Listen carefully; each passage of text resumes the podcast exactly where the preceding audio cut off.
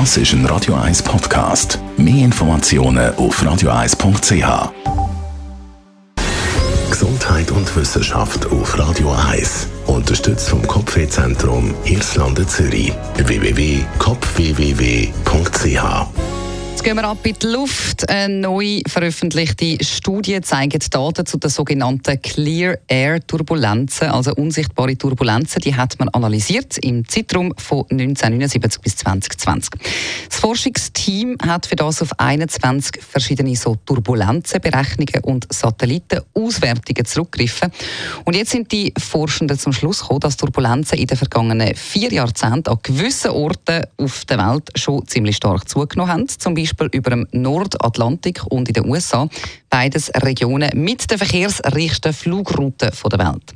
Besonders ausprägt sind bestimmte Punkte über dem Nordatlantik, wo Turbulenzen im Jahr 2020 um 55 Prozent stärker sind als noch im Jahr 1979. Das entspricht einer jährlichen Erhöhung der Gesamtturbulenzendauer, Achtung, von 17,7 auf 27,4 Stunden, was dann schüttelt, also wenn wir es zusammen rechnen.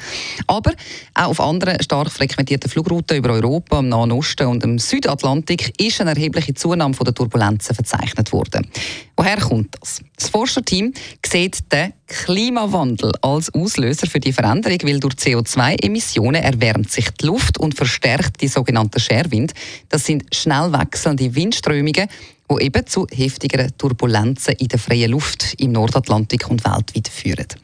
Jetzt könnte man ja sagen, ist doch nicht so tragisch, dann rüttelt es halt ein mehr beim Fliegen, es passiert ja nichts. Leider ist das nicht so. Die Fluggesellschaften die müssen sich nämlich Gedanken machen, wie sie das Problem könnten in den Griff bekommen, weil die zunehmenden Turbulenzen die kostet die Branche nur schon in den USA jährlich 150 bis 500 Millionen Dollar, weil jede zusätzliche Minute, wo ein Flugzeug solchen Turbulenzen ausgesetzt ist, erhöht sich die Abnutzung vom Flüger und dann wird natürlich auch das Risiko für Verletzungen bei Passagier und Besatzung grösser.